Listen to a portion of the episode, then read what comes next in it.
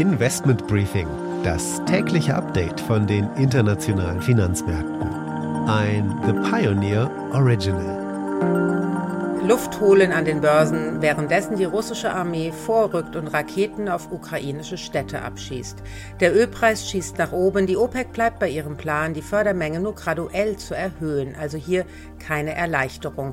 Russland könnte das erste Mal in seiner Geschichte an den internationalen Anleihemärkten zahlungsunfähig werden. Investoren sitzen auf ihren in Rubel denominierten Anleihen fest und können sie nicht verkaufen. Die Inflation in der Eurozone zieht an auf 5,8 Prozent im Februar. Und die realen Renditen, das heißt die Rendite abzüglich der Inflation auf deutsche Anleihen, sinken auf ein neues Rekordtief. Damit einen schönen guten Morgen aus Frankfurt. Ich freue mich, dass Sie auch bei dieser Ausgabe des Investment Briefings wieder mit dabei sind. Mein Name ist Annette Weißbach und wir wagen einen morgendlichen Rundumblick auf die relevanten Themen für die Kapitalmärkte.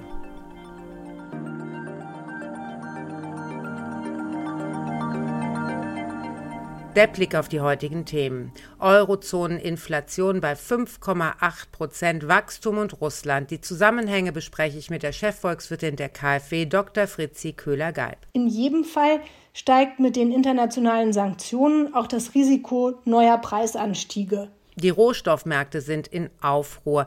Ich spreche mit dem Rohstoffanalysten der DZ Bank Gabor Vogel über die direkten Auswirkungen der Russlandkrise, aber wir blicken auch insbesondere auf Agrarrohstoffe.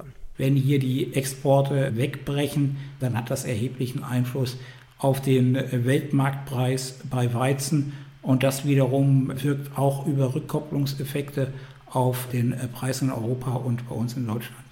Von der Wall Street folgt diesmal ein Notenbank-Update und das hat wie üblich unsere Börsenreporterin Anne Schwedt in New York. Ja, da hat Fed-Chef Jerome Powell eine Zinserhöhung von einem Viertelprozentpunkt für das Märztreffen vorgeschlagen. I'm inclined to propose and support a 25 basis point rate hike. Die Notenbank werde aber trotzdem die aktuellen Entwicklungen in der Ukraine genau verfolgen. Aktie des Tages ist die Lufthansa. Heute gibt es Zahlen und wir wagen einen Ausblick aufs Jahr.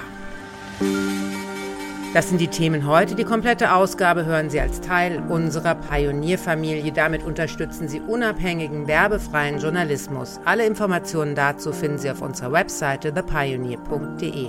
Ich hoffe natürlich, wir hören uns schon bald in aller Ausführlichkeit wieder.